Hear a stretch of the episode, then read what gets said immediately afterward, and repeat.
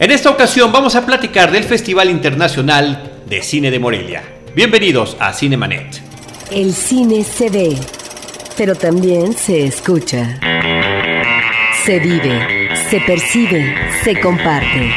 Cinemanet comienza. Carlos del Río y Roberto Ortiz en cabina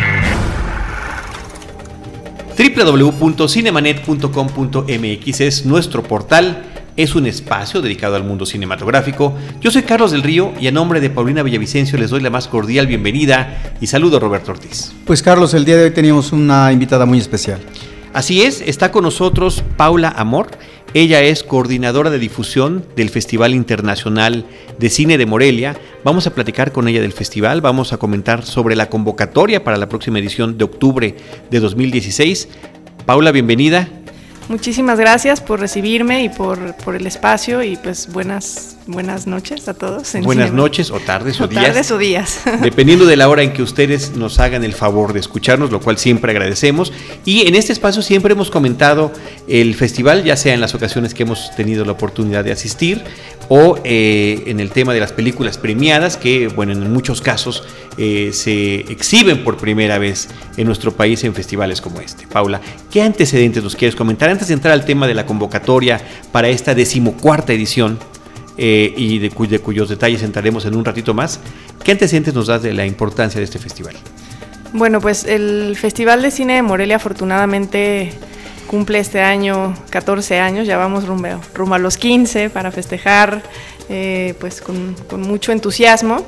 Y pues primero que nada comentar las fechas para que aparten en su agenda, vayan planeando, porque aunque parece pronto, es impresionante cómo ahora que lanzamos ya la convocatoria de alguna manera es el arranque oficial del festival y cada día se hace más corto y hay menos tiempo y eh, empezamos a, planear absolutamente todo, ¿no? incluso desde enero, yo ya estoy desde enero pues en todo lo que es la, difusión, las alianzas y bueno, volviendo a las fechas. Eh, alianzas importantísimas, alianzas por cierto. importantísimas. Eh, volviendo a las fechas, que aparten del 21 al 30 de octubre en la bellísima ciudad de Morelia y pues que se preparen para tener un festival más con mucho cine, con grandes cineastas, con un público hermoso que es leal y, fiel al festival. Es impresionante como en las redes sociales pues de pronto recibimos comentarios ¿no? muy, pues muy conmovedores de que estamos en enero y ya empiezan a hacer un conteo de cuántos días faltan para el festival. Entonces, de la misma manera que, que les emociona a ellos, pues también a nosotros, ¿no? Es, es un honor poder colaborar en un festival que afortunadamente en estos momentos está muy bien posicionado, no solo a nivel nacional, sino a nivel internacional. Así que felices con eso y muy agradecidos por, pues, por el apoyo también de todos los, los medios que, que, siempre nos ayudan. Pero son comentarios justificadamente generosos eh, los, cuales, los cuales agradecen. Roberto. Pues para que un festival se hacen convocatorias y en este caso, pues para eh, el ámbito del cortometraje, pero también para el largometraje eh, de documental, pero también para el, largometraje de ficción. Platícanos de esto, que es muy importante para la integración de toda una serie de películas que van a estar presentes.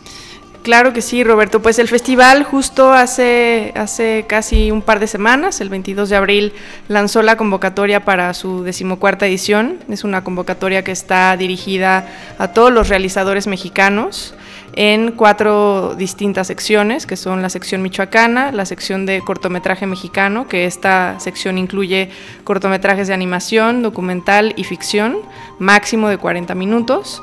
También tenemos la sección de documental mexicano, en donde entran los largometrajes documentales arriba de 40 minutos. Y finalmente la sección de largometraje mexicano, en donde premiamos a dos dos trabajos, uno para el primero segundo largometraje y otro para el largometraje de ficción. Entonces estamos hablando que estas estas secciones pues ya están eh, abiertas para que los realizadores inscriban sus trabajos, tienen hasta el 24 de junio para hacerlo. La inscripción es, es sencilla, tienen que entrar a nuestro sitio web que es www.moreliafilmfest.com. Ahí hay una sección que se llama FICUM 2016 y pues encontrarán la convocatoria completa, el reglamento, también el enlace al sistema de inscripciones en donde tendrán que llenar un formulario y posteriormente pues enviar copias de, sus trabajos según lo indica la convocatoria. Es importante mencionar que esta convocatoria es únicamente para trabajos dirigidos por mexicanos, ya sean ya sea de nacimiento o residentes legales en México. También fuera de competencia tenemos otras muestras y otras películas participantes, pero, pero la, competencia es únicamente para trabajos mexicanos con esta misión de apoyar a los talentos de nuestro país, de descubrir nuevos talentos y, y que tengan una plataforma únicamente mexicana. ¿no? Em, y finalmente algo importante es que los trabajos tienen que haber sido producidos entre 2015 y 2016. Esas son como las trabajos recientes, lo cual, lo cual es importante mencionar. Yo sumaría a esto, insistir, reiterar. Eh, moreliafilmfest.com ya está abierta la convocatoria y cierra el 24 de junio, si no me equivoco. Así es, cierra el 24 de junio, así que están a muy buen tiempo de, animarse. Eh, aproximadamente cada edición del festival, en, los últimos años, recibimos más de 700 trabajos en las categorías que, que compiten. Y a partir de eso ya viene un proceso, cuando se cierra la convocatoria, de visionado, de filtros, de bitácora y de muchísima plática y discusiones acaloradas de cuáles son los trabajos que tienen que quedar en la selección oficial del festival. Esto es aproximadamente pues, un grupo de 90 títulos que queda cada año, más menos, pero por ahí va. Y esto se publicará el 12 de agosto. Entonces, digamos que del 24 de junio hasta el 12 de agosto se tiene todo. Es, es poco tiempo en realidad para tantos trabajos, eh, pero pues es el proceso de visionado para que ya finalmente en agosto se den a conocer los seleccionados y también es importante mencionar la, selección de cortometraje mexicano en línea, que es una iniciativa que yo en lo personal aprecio mucho porque fue una locura que se me ocurrió a mí con la que era editora web del festival, Cristina Alemán. Y pues es la tercera vez que lo vamos a hacer. Estamos muy emocionados porque hemos tenido muy buena respuesta. Es una selección de los cortometrajes que están en la selección oficial los realizadores que aceptan estar en línea se suben a una plataforma, el público vota durante la semana del festival y el cortometraje más votado gana un premio de 50 mil pesos y también hemos dado por ahí un premio de, distribución como para apoyar a que este cortometraje tenga una, un, pues un camino por festivales y demás, ¿no? Entonces, pues esta, esta selección es importante porque de alguna manera vamos a seguir proyectando en las salas de cine y eso no va a cambiar, pero también nos tenemos que adaptar a cómo está cambiando todo ahora, ¿no? Y es ir a la, a la vanguardia, ofrecer cine de calidad, cortometrajes mexicanos que el año pasado fueron vistos por 92 países y pues que vamos a seguir con eso a ver qué tal nos va. Sí, al final de cuentas, efectivamente uno piensa el cine se ve mejor en el cine, pero esto abre la oportunidad de que mucha más gente vea el trabajo y a mí me parece que eh, para cada realizador debe ser muy satisfactorio saber que el público, uno, cuando uno hace arte, cuando uno crea algo, lo quiere compartir. Me imagino, o sea, y a nosotros que nos gusta disfrutar y ver el cine y apreciarlo, también nos gusta compartirlo, por eso contamos con este espacio. Eh, subrayaste un tema que me da curiosidad saber. Dijiste los realizadores que lo acepten. Yo pensaría que la mayoría lo aceptaría, si no es que todos. Hay un porcentaje, o sea, sí hay gente eh, realizadores de cortometrajes que se resistan a que su corto esté en línea? Sí, y, te, platicaré por qué. El primer año que lo hicimos, que fue 2014, tuvimos 19 cortometrajes. El año pasado fueron 35, aumentó considerablemente. Pero muchas veces la razón por la que estos realizadores deciden no entrar es porque hay ciertos festivales internacionales que te prohíben estar en línea si es que quieres ah, participar, ¿no? Entonces, por ejemplo, el Festival de Cannes, pues tiene ahí una regla de que no puedes estar en línea previamente porque automáticamente no eres calificado para entrar. Entonces creo que muchos realizadores por eso es que no, no se animan, ¿no? Porque ya tienen una estrategia de festivales o no, no podría decirte que distribución, ¿no? Porque es, es, raro que un corto como tal tenga una estrategia de, distribución, pero sobre todo eso, por la, si es un corto que está empezando, digamos, su trayectoria por los festivales, probablemente vaya a, decir que no, o pues porque ya tiene compromisos para estar en otras plataformas, ¿no? Este, de alguna manera esto es eh, yo creo que sería la principal razón por la cual no aceptar, porque pues de algún, el cortometraje me parece que justo el cortometraje necesita ser visto, necesita plataformas de exhibición y, ojalá que pues cada vez se animen más. Sí hay un porcentaje que no acepta, ¿no? Y pues lo entendemos perfecto. Es... ¿Cómo qué porcentaje? Venía esta experiencia de estos eh, años que lo, han, que lo han realizado, estos poquitos años que ha sucedido. Pues mira, estoy haciendo como un cálculo muy rápido. Yo creo que tenemos más de la mitad de la selección de cortometraje en línea. Ok, no, pues es, interesante y es importante. Ahora, eh, mencionabas tú eh, un número creciente en la participación de cortometrajes, en general, largometrajes, cortometrajes. Eh, ya Morelia, para muchos cineastas, se vuelve un referente obligado en el contexto mexicano de la presencia como festival de sus películas.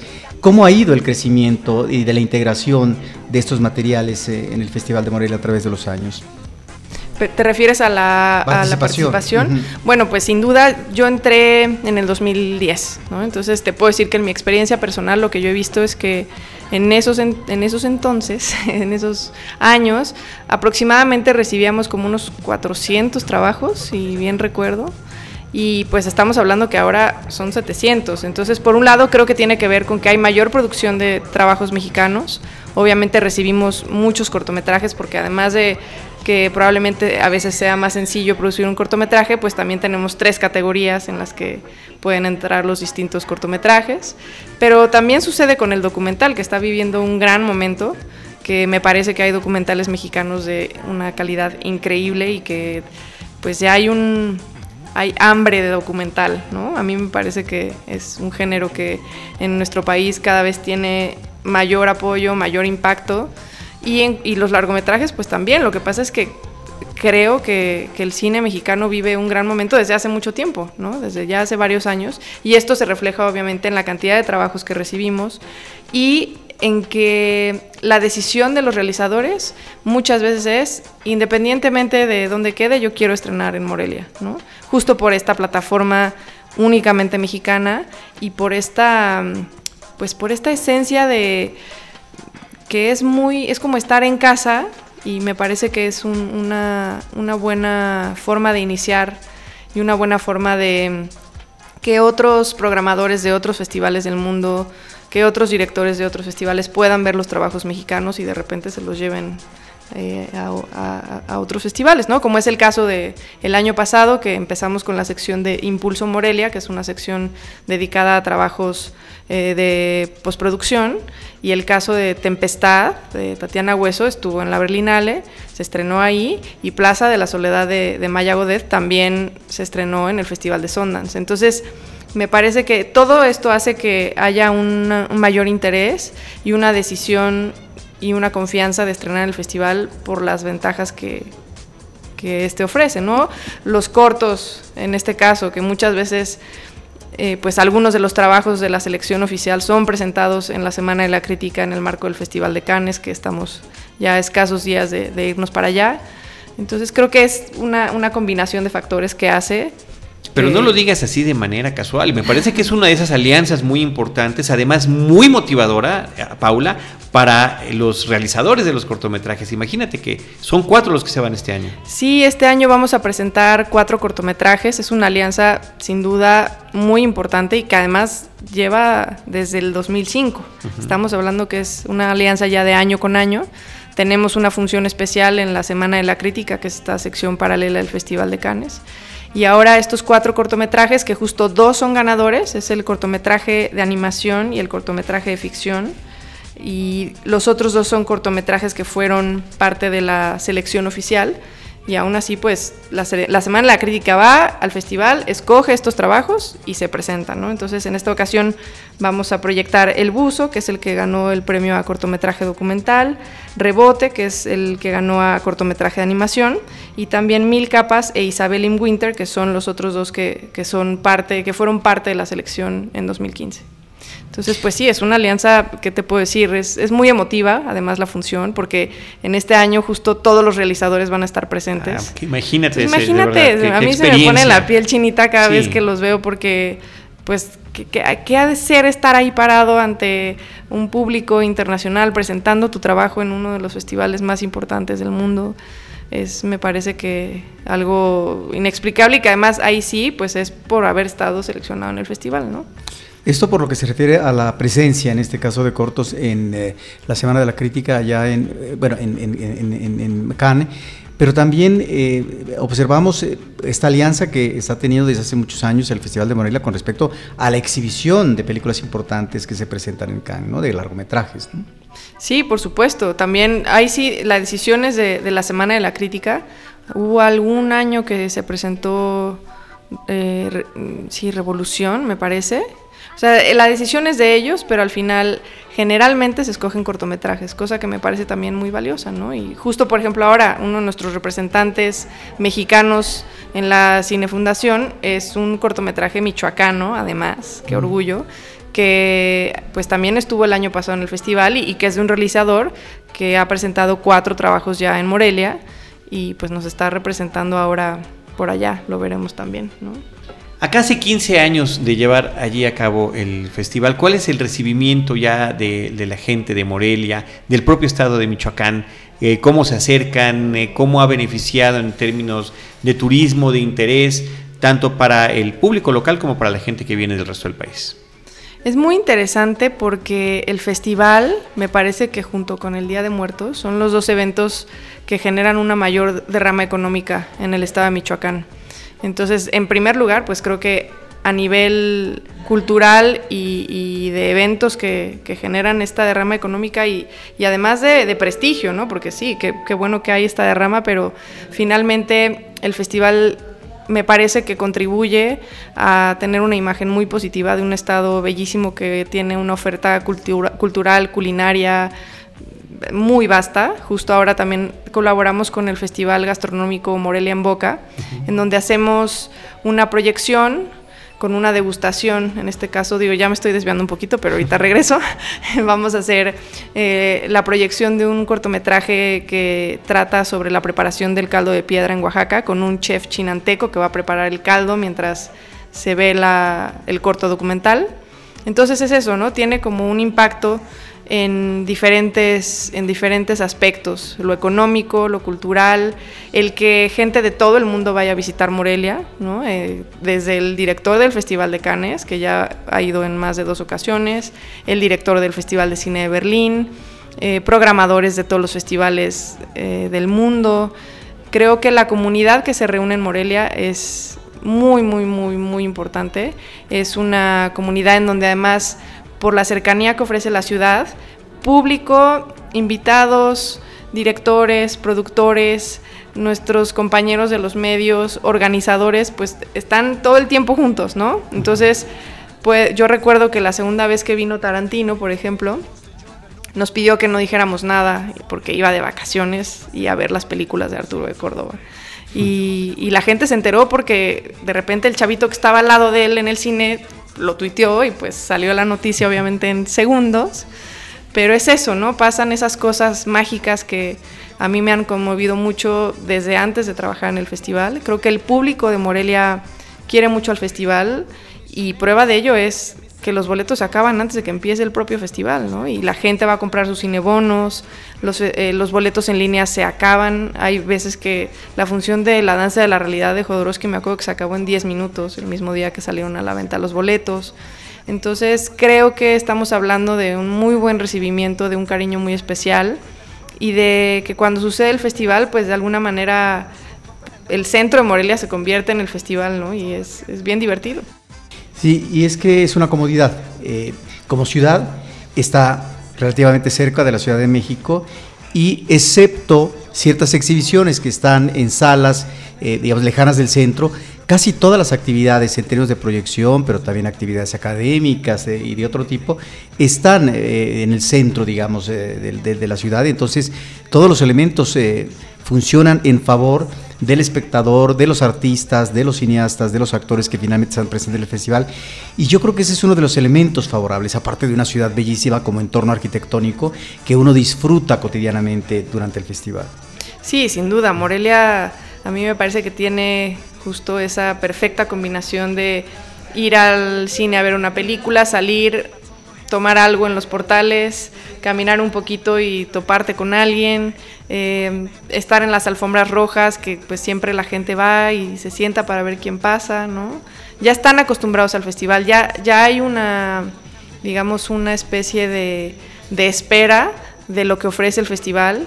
A mí me da mucho gusto que también, independientemente que tengamos películas muy esperadas y taquilleras que se estrenan en el festival, pues las funciones de cortometraje y de documental se agotan, ¿no? Entonces estamos hablando también de la educación de un público que ya quiere ver nuevas propuestas, cosas que no verían de otro de otra manera, ¿no? Ahora, eh, estamos hablando el día de hoy en particular de la convocatoria para los realizadores. El festival es del, 21 al 30 de octubre del 2016, pero con este tema que nos estás platicando de que los boletos se agotan, los cinebonos, la venta en línea, ¿qué tiene que hacer el espectador común y corriente que esté escuchando el podcast y diga, caray, este año yo quiero ir para allá? ¿Cuál es la recomendación, Paula? ¿Desde cuándo hay que comprar los boletos? ¿Desde cuándo se venden? ¿Cómo hay que preparar su viaje? Claro, pues mira, yo lo, lo el tema de los hoteles también, no sé si haya descuentos y demás. Mira, nosotros tenemos una sección en, el sitio web que se llama Asiste, en donde vienen algunos hoteles. Hay veces que hay promociones y, sí, en la semana del festival habrá algunos descuentos. Se llenan muy rápido los hoteles del centro.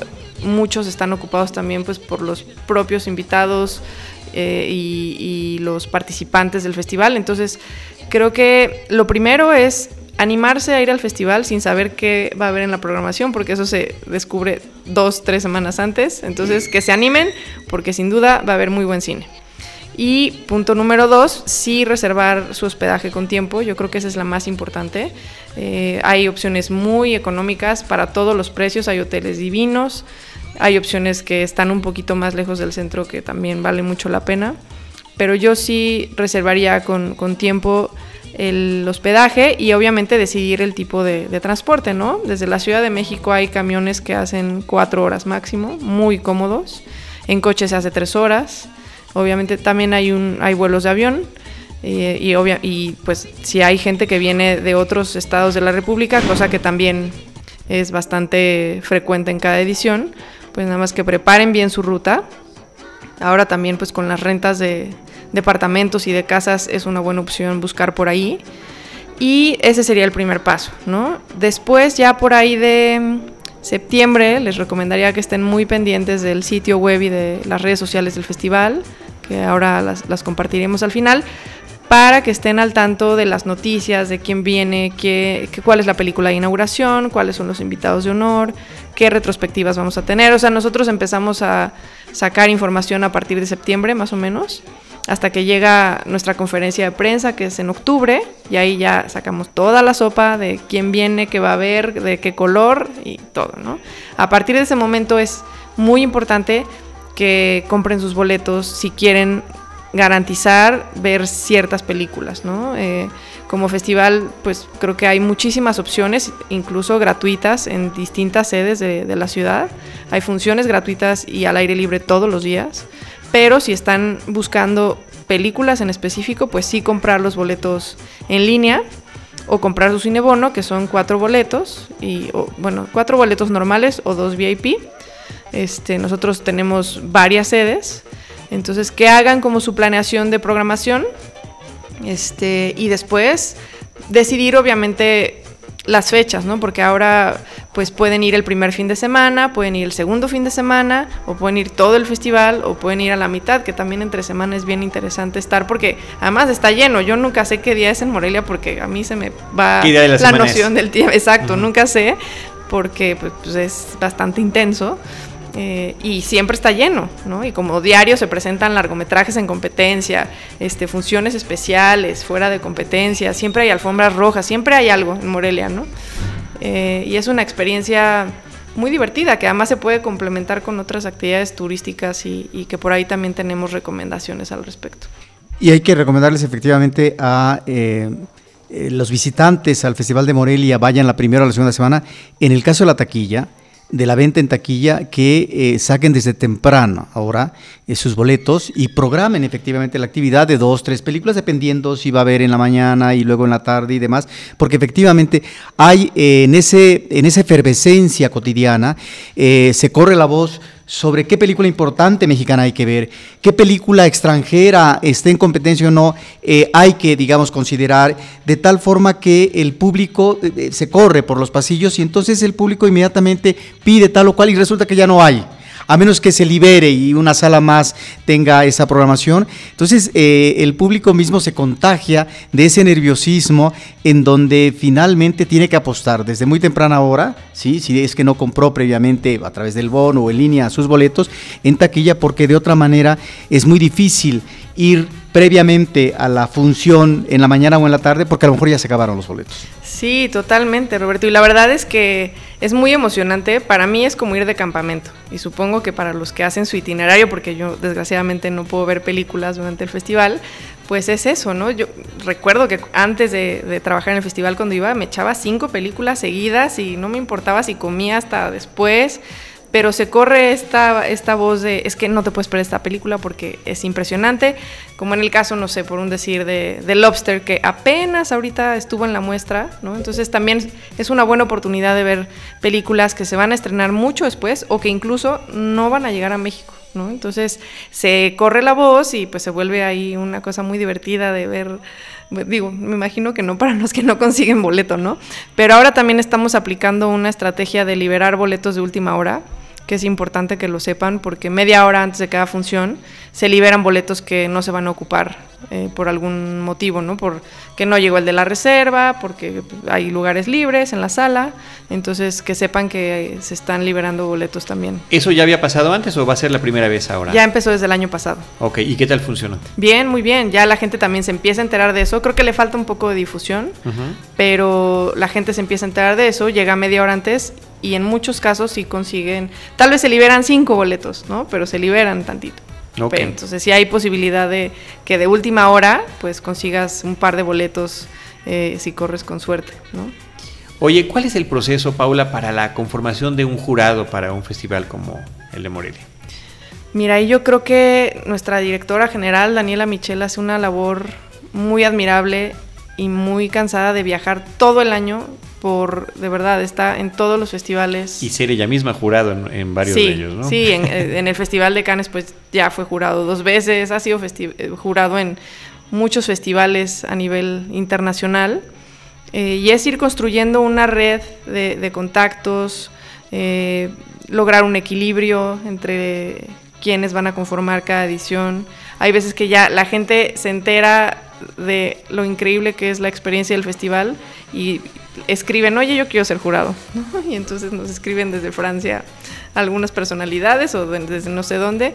Pero mucho es, pues, la labor o sea, impresionante que hace Daniela de, de relaciones públicas y de contactar personalmente, de ir a visitar a, pues, si estoy en tal festival, quiero reunirme con tal para ahora sí que invitarlo al festival y luego se va corriendo la voz. Entonces, si esta persona que fue jurado es muy amiga de otro, otra personalidad importante, pues se extiende el contacto. es una red ahí de, de, trabajo muy fuerte, en donde se busca, pues eso, tener personalidades de la industria cinematográfica que, que estén en las diferentes secciones del festival y sobre todo pues que, que tengan pues una labor muy, de, de, mucho peso en sus carreras. ¿no?